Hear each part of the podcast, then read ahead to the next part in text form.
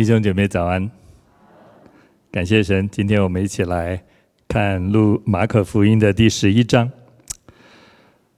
耶稣咒诅无花果树和洁净圣殿，象征着非常强烈审判的信息。耶稣所说的话，耶稣所做的举动，无花果树的反应，还有众人的反应，其实都显出了上帝审判的立即性，还有所带来的冲突性。没有符合期待，所呈现的和应该要呈现的，如果有落差，这是上帝绝对不允许的。没有符合期待，所呈现的和应该要呈现的有所落差，这是主所不允许的。就像我们，当我们面对人事物的时候，我们都希望真实，我们都希望表里一致，我们都希望符合内心的期待，但是在现实的状况里面，我们发现相当困难，包括连我们自己都不可能无所指摘。虽然我们内里对人事物都有这个期许，可是连我们自己都无法满足这样的期许。各位还记得在几年以前，台湾发生了一件食用油非常严重的这一个食品安全的问题。我们的卫生单位发现一家公司从某一个国家进口了。猪油，后来知道说进口的这个猪油应该只能作为饲料用，当时的说法是这样。可是这家公司进口了这些猪油以后，它就经过了加工提炼，把它做成食用油，然后在市场上面贩售。这件事情。媒体揭发了以后，举国哗然。政府就要求这家公司用猪油所提炼制作的五十四种相关的产品要立刻的下架，并且我们的法务部门很快的将这家公司的相关人等移送法办。各位，你知道这些人被被提起上诉的案件，他们被控诉的这个这个法律有多少条罪名吗？七十一条罪名，非常多，涉及的层面非常广。但是经过多年的诉讼，到去年二零一九年的年底，这件事情才被最高法院。判刑定谳，负责人和相关人等有七项罪名需要坐牢，另外有十九项罪名可以易科罚金，还有四十五项罪名无罪撤销。也就是这七十一项罪名里面，有七项要坐牢的，有十九项也是定谳，但是可以罚钱的。这七项要坐坐牢的罪名，总共坐牢的刑期是四年八个月，还不算很长，对不对？很多人摇头，觉得不满意。七项罪名要坐牢的，总共四年八个月。二零二零年一月，这家公司的负责人已经入监执行。除了这个案子以外，其实这家公司它还生产了很多食用油，包括橄榄油之类的食用油。后来检调单位发现，这些在市面上贩售的食用油，其实它当中有百分之九十八掺了棕榈油，它不是纯的食用橄榄油，绝大部分是棕榈油。所以卫生单位、法律法律单位把它又用两个罪名起诉，一个是虚伪标示，一个是诈欺。用这两个罪名又把这家公司起诉，而这两个罪名各被判刑有期徒刑两年和一年六个月。这件事情很快就定谳，所以。二零一七年的七月就已经入监，到二零一八年的年底就假释出狱，服刑期满，所以这个案子就结束了。这家公司的不诚信，它的产品标示跟它产品的内容有非常大的落差，让消费者有被欺瞒的感受。消费者。期待这家公司所卖出的食品，跟这家公司实际所卖出的食品是有相当大的落差的。消费者连结了消费者的权益，等于也配合了我们国家法律的公权力，对这家公司可以说给予他们。最严厉的审判，消费者联合抵制这家公司的产品，所以在很短的时间，这家公司相关的企业、相关的产品，都从各大通路当中被下架，甚至很多公司倒闭、结束营业。耶稣咒诅无花果树，不是因为耶稣饿昏了头，实在是因为这棵无花果树没有善尽无花果树的本质，也没有呈现出它应该有的无花果的样子。这些无花果树与所当期待的不符合。虽然圣经也说，这不是结果子的季节，可是如果你有到过晋东，你就发现，在春天无花果树开始长叶的时候，无花果树虽然不会结出那种紫色饱满、你看了就垂涎三尺的无花果，但是它会在枝条上结出很多小小结节，而那个小结节也是可以吃的，味道也不错。圣经说，它不是结那个正是大而又美又可口的无花果，可是，在发叶的时候，连那个小结节都没有。可见这棵无花果外表看似美观，但是这花果这棵无花果树本身出了问题。耶稣用这棵无花果来影射以色列人的不幸和不结果子。当然。这一件事情，我们从今天的时空眼光角度来看，耶稣咒诅无花果树，期待无花果树要显出和他应该要表达出的是符合一致的。其实不是也在提醒我们每一个基督徒、每一位主内的弟兄姐妹，我们领受了恩典，我们所显出的不也应该是与我们所蒙的恩相称吗？这一棵无花果看来，表面看来欣欣向荣、生机盎然，但是就主的眼光来说，这颗无花果虚有其表，外表美丽、光鲜亮丽，但是内里出了问题。各位还记得上一个主日，新正牧师在我们当中分享的信息吗？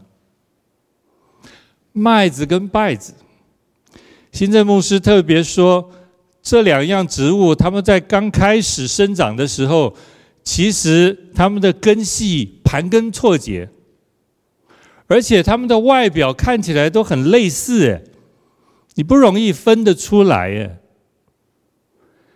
但是当收割的季节成熟了，这两种植物你马上就可以用肉眼分辨得出来，你很快就知道什么要，什么是不要的。耶稣教导我们，生命不能只图虚有其表。生命不能不结果子，生命不是只求外表的绚烂、美丽，因为这些东西毕竟都是短暂的，这些不是在你生命当中可以长存、可以存留得住的。圣经总是提醒我们，生命既从上帝而来，而生命本当追求那永恒。可以存留得住的，对你、对生命、对教会、对别人，甚或对社会、国家，都能带出实质益处的。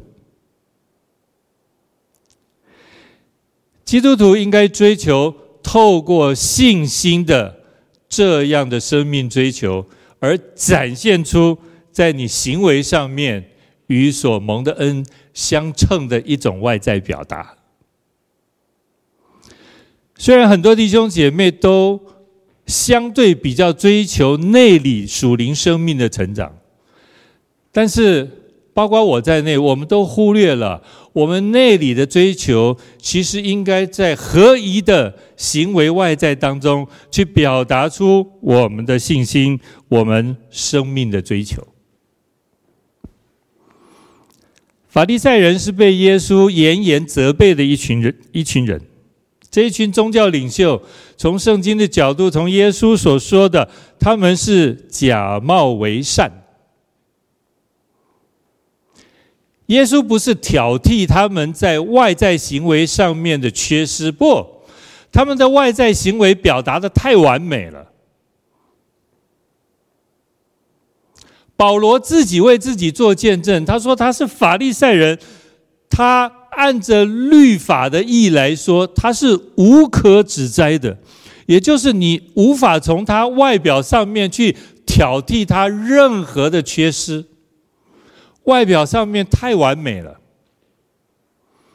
可是耶稣知道这群法利赛人，他里面出了问题，因为里面的不信，外面所显出的就变成表演了。外表所显出的不是和里面真实的信心相称的一种见证和生命行为的表达，所以法利赛人被责备是他们是一群假冒为善、假的弟兄姐妹，不是真的，因为里面不真，外面就真不起来。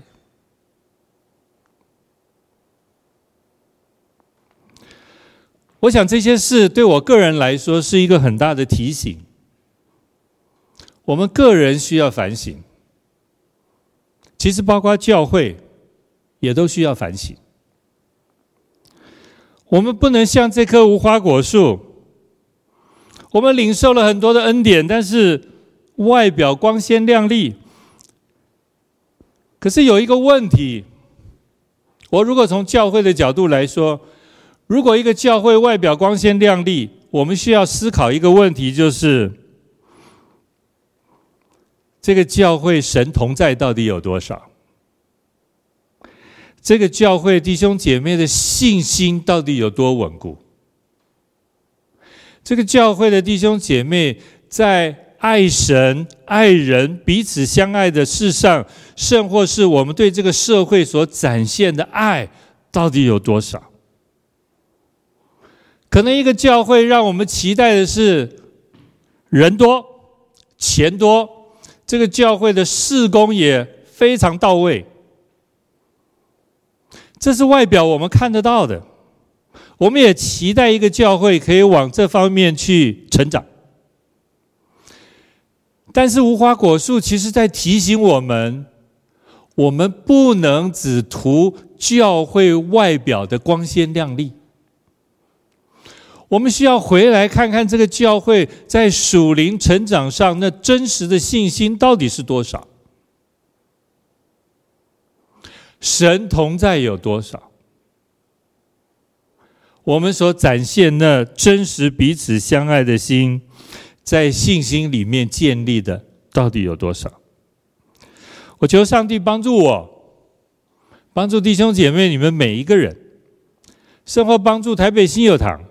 每一个教会，包括东区福音中心，我们要在信心上，要在祷告上真实的交托，在心灵和诚实吧诚实上真实的敬拜神。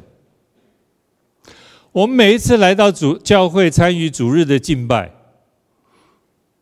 我求上帝帮助弟兄姐妹，你不是来参与一个活动，一个教会的活动。主日，我们来到教会，是真实的来这里，把我们的感恩、颂赞，透过敬拜归在上帝的面前。敬拜最真实的意义，就是要把上帝当得的荣耀归给他。我们来到这里参与主日的敬拜，无论你的心情如何。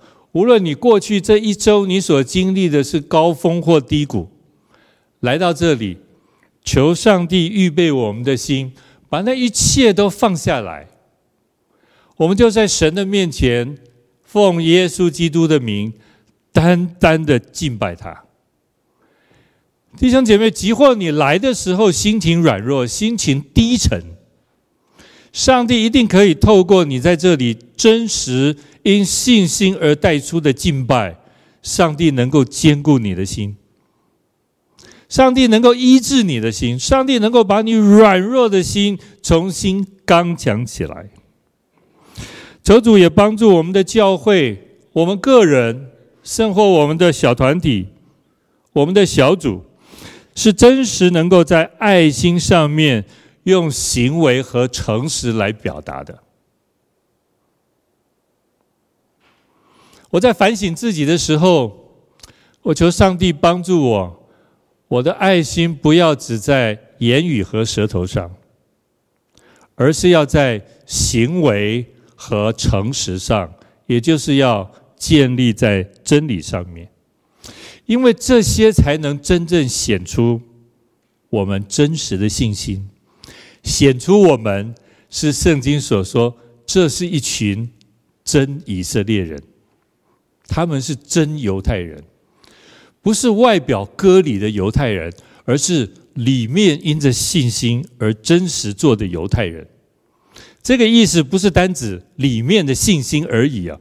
当我们说这个人是犹太人的时候，你就知道犹太人是有一种生活模式的，是要表达在他的生活的很多细节里面。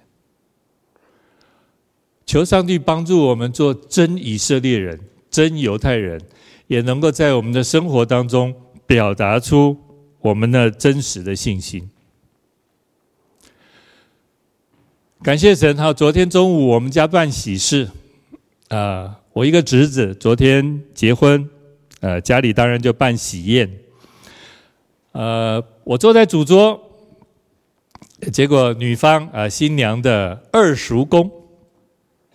二叔公坐在我旁边，啊，他是一个大学退休的教授，今年八十一岁，但是完全看不出来他八十一岁。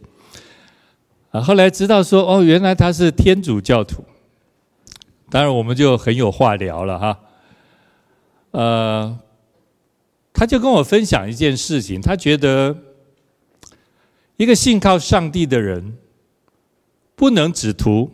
读经祷告，他说：“一个信靠上帝的人，需要在生活当中去见证，我们是耶稣基督的门徒，我们是神的儿女，我们是背十字架跟随耶稣基督的人。”他说：“他退休十几年了，他尽量的能够在生活当中做一些小事情，来表达他对这个社会、对人的关怀。”当然，我也知道，这就是透过我们生活当中的一些小细节，来表达一个基督徒的义跟基督徒的爱。他跟我做了一个见证，我觉得好美哈。他说这半年哈，大家都戴口罩，对不对？你有没有发现，常常有很多口罩是在马路上、街市上，或者在公园里面？啊，一般我们看到这个口罩，包括我看到地上有口罩，我们大概不会主动的去把口罩捡起来丢到垃圾桶去吧？应该不会哈，正常情况底下应该不会。可是这个退休教授就跟我说，他每天早上在校园里面这样运动散步的时候，他说他就发现校园里面有这些。丢弃的口罩，可能是风吹啊，或者怎么样，也不一定是人恶意丢弃的。他说，他就想说，那他可以做一件事情呢，他就去买了一个夹子，然后他每天早上就带一个塑胶袋，然后也带着这个夹子，他就在校园里面逛啊，他只要看到地上有丢弃的口罩，他就把口罩夹起来。放在他的塑胶袋里。他说他真的只能做很小的事情，可是我听了这位这位属灵的长辈，他说他只能做这么很小的事情，我就非常非常的惭愧，因为这件小事情其实是非常重要的一件事情，可是我们都疏忽了，我们只会戴口罩，但是我们都不知道好好的去处理我们戴过了以后的口罩。甚或是在街市上、地面上有非常多人遗弃口罩，或者不小心口罩断了、掉了。他说他最多一天大概可以捡七八个口罩，有的时候好像捡不到口罩，但是哎，要回家的时候发现哎，还是捡了一个。这是这位属灵的长辈，他说。他每天就做这么一件小事情，不是很大的事，但是他希望透过这样一件小事情来表达他是基督徒，他是耶稣基督的门徒，来表达他对人的爱，来表达他对这个社会的关怀，来表达对那些陌生人。他所不认识人的一种爱心。昨天跟他坐在一起，这一席话的交谈，我觉得受益良多，非常的美好的一个交通。我就求主帮助我，也求主帮助我们每一位弟兄姐妹，在敬虔，在恩赐，在许多的侍奉当中。求主真正的是改变我们里面的生命。我们在教会里面很多事情，你会越做越熟稔，越做越熟悉，越做越老练。但是我们需要被圣灵光照，我们里面呢？我们里面那个信靠主、爱主、服侍主、爱人的心，是否也越来越真实？那个根是否也扎得越来越深？我们需要用更具体的行动来表达我们爱主和爱人的心。包括我都有一个坏毛病，喜欢对任何的人事物不自觉的就从言语当中发出。批评跟论断。最近我常常在提醒我自己，小心自己的口舌。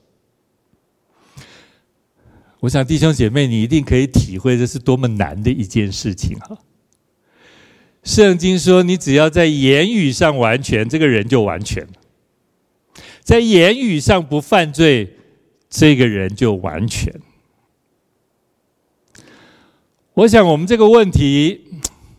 当然，承袭于亚当夏娃的罪而来。可是弟兄姐妹，你知道谁对于批评论断是可以说是专家吗？我这个问题有点奇怪哦。你说，哎，牧师，我们每个人都是专家，也是啦。但是你知道谁最在行吗？那一群离开埃及在旷野的那一群以色列人，圣经毫无保留的把这一群以色列人在上帝的恩典当中，仍然不知道领受恩典，口中不断的对上帝发出批评、论断和怨言。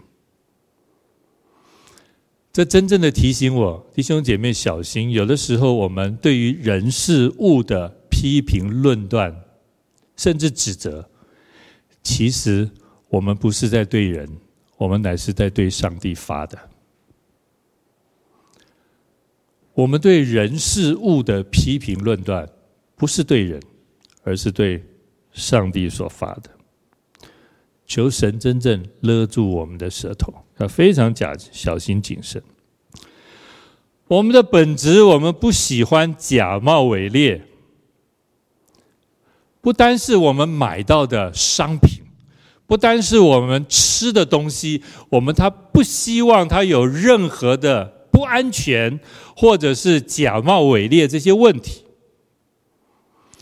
其实，我们对于自己或对别人，不也应当有这样的要求吗？不是过于严厉，而是求神帮助我们。我们嘴巴所说的，我们内里所呈现的，我们外面所表达的，乃是与我们所蒙的恩能够相称。这一切需要从内里的真实开始，需要从信心的根本开始。因为你这真实根本的信心在我们生命里面，它就可以在我们的外在，在我们的行为的每一个层面当中，很自然的去表达出来。耶稣说：“我是真葡萄树，你们是枝子。凡属我不结果子的，他就剪去；凡结果子的，他就修理干净。”使枝子结果子更多。无花果或有结果的季节，但是基督徒呢？你不能告诉别人，现在我心情不好，你不要惹我，小心我显不出基督徒应该结的果子。我们不能这样告诉别人，对不对？或者，先生会跟太太说：“你先不要跟我讲话。”太太会跟先生说：“你今天不要再惹我。”我们都不能，我们不合适这样表达，因为我们随时都在主的恩典当中。所以，无花果固然有它当结果的季节，可是我们没有。我们随时都应该。在信心，在神的恩典当中结出生命的果子。我知道这不容易，但是感谢神，不是靠我们，乃是靠主。在任何的人事物上，我们都学习靠主，能够结出生命的果子。当你愤怒到极点的时候，你需要祷告，求圣灵帮助你忍耐。求圣灵帮助你节制。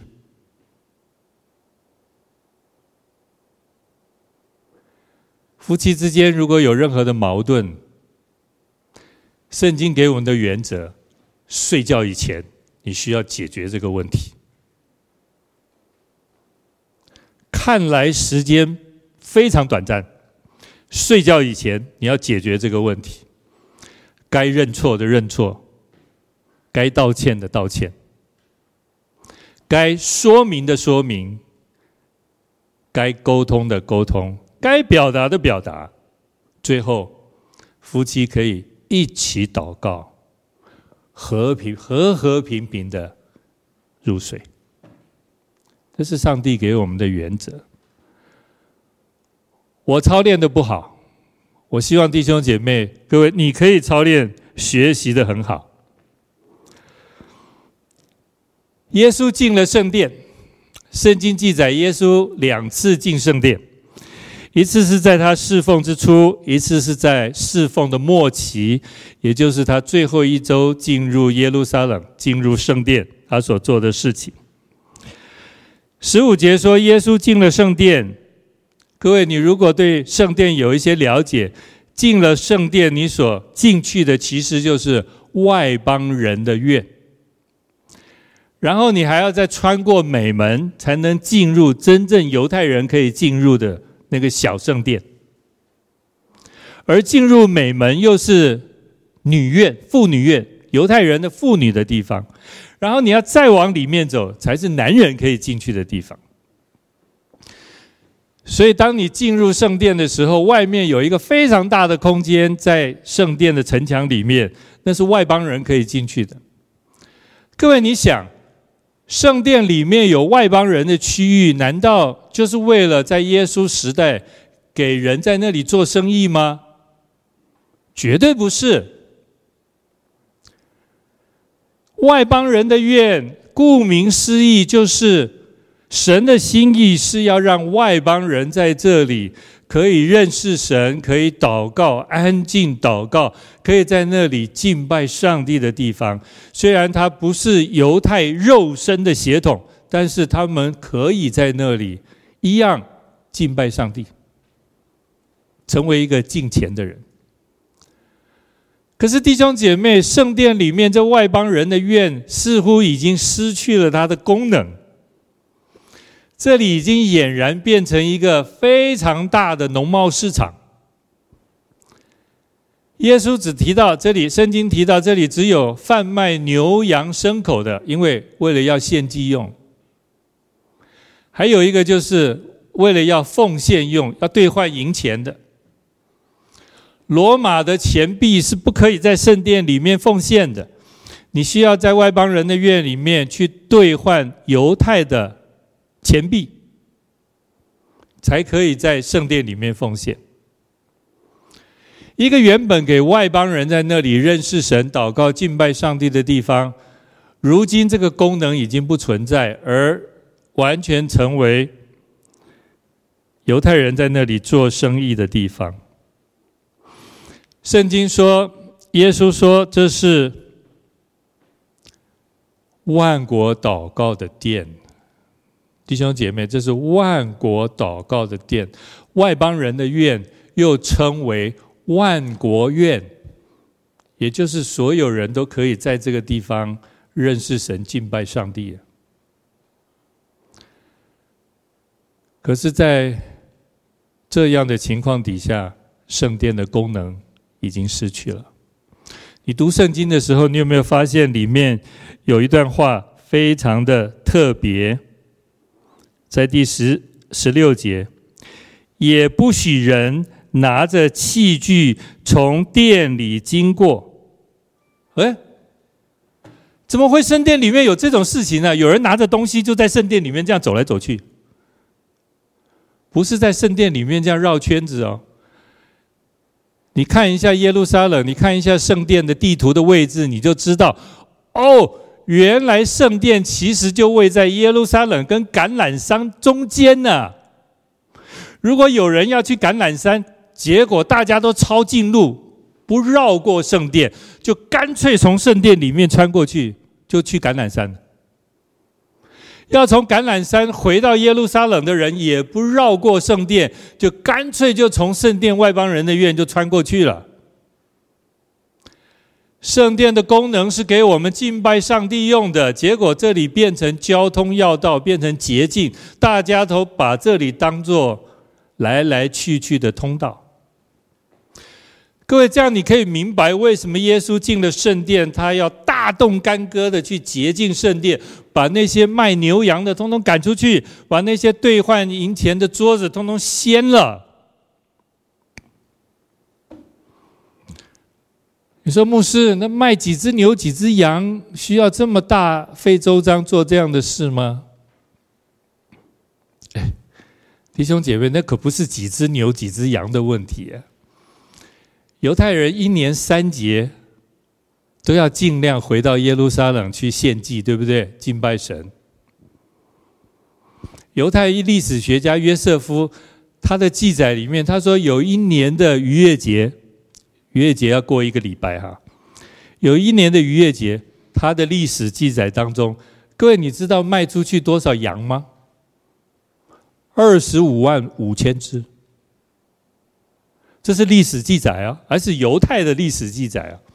一个礼拜啊，能够在圣殿里面卖出去二十五万五千只的羊羔，那这样一天要卖多少只？一天要卖三四万只啊，不是几只啊？各位，你想想看，就在那个圣殿不大的地方。他在牛羊的交易量是这么大，你可以想象，那是一个你可以在那里安静敬拜、祷告上帝的地方吗？圣殿是让人与神相遇的地方、相会的地方，可是圣殿的功能已经完全失去了。耶稣说：“这是万国祷告的殿。”你们如今已经把它变成贼窝了。这句话非常的严厉，非常严厉。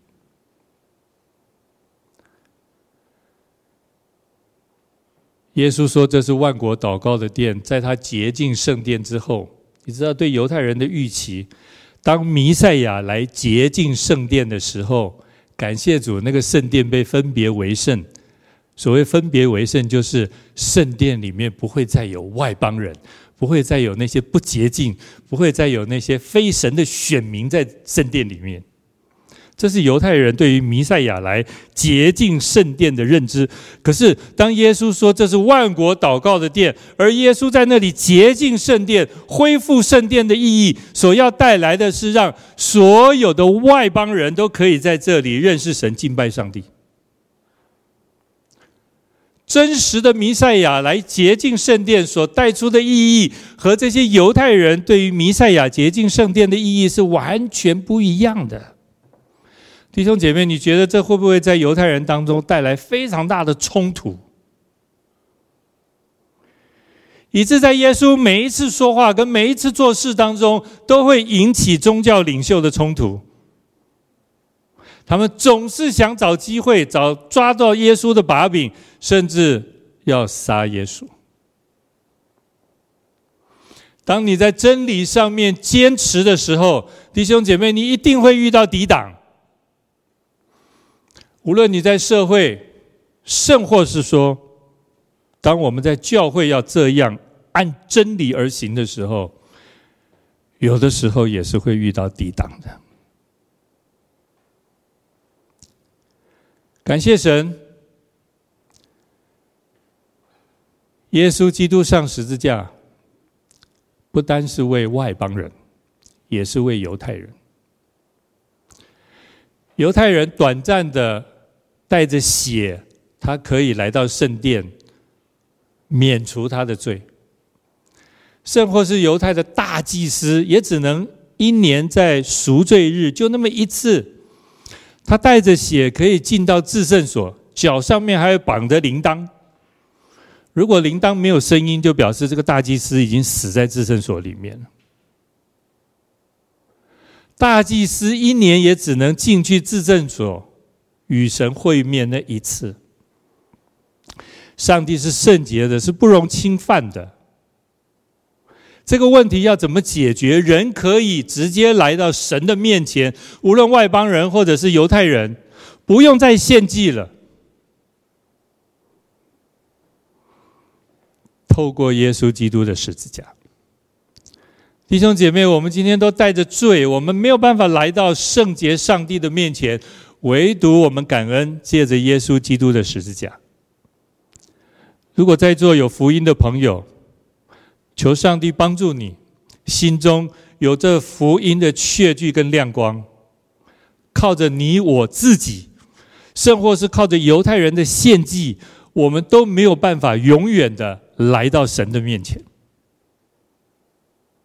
而耶稣基督为我们打开了这一条人通往上帝的这条道路。我们借着他，可以坦然无惧的来到耶稣基督的面前。耶稣洁净圣殿，其实也预表了他要借着十字架彻底的翻转圣殿敬拜的意义。耶稣咒诅无花果树，耶稣洁净圣殿，不单只是因为无花果没有结果，也不单只是圣殿原本的意义，如今已经变成了一个非常庞大的农贸市场，而使圣殿失去了意义。耶稣真正要做的，乃是恢复人跟神的关系。我们今天在。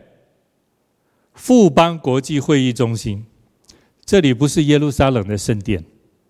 我们在这里可以同心合意，奉耶稣基督的名，在圣灵的恩典同在当中，我们可以在这里敬拜上帝，在这里安静，在这里祷告，在这里与神相会。这已经完全颠覆了犹太人的传统认知，都因着耶稣基督所成就的。弟兄姐妹，耶稣在圣经这里所做的这两件事情，你一定要有确切的认知了解。它不单只是恢复那表面上的意义，它乃是要让外邦人、犹太人都可以因着他而坦然无惧的势立在上帝的面前，真正的敬拜他，而真实的。成为天国的宝贝，弟兄姐妹，你我都是天国的宝贝。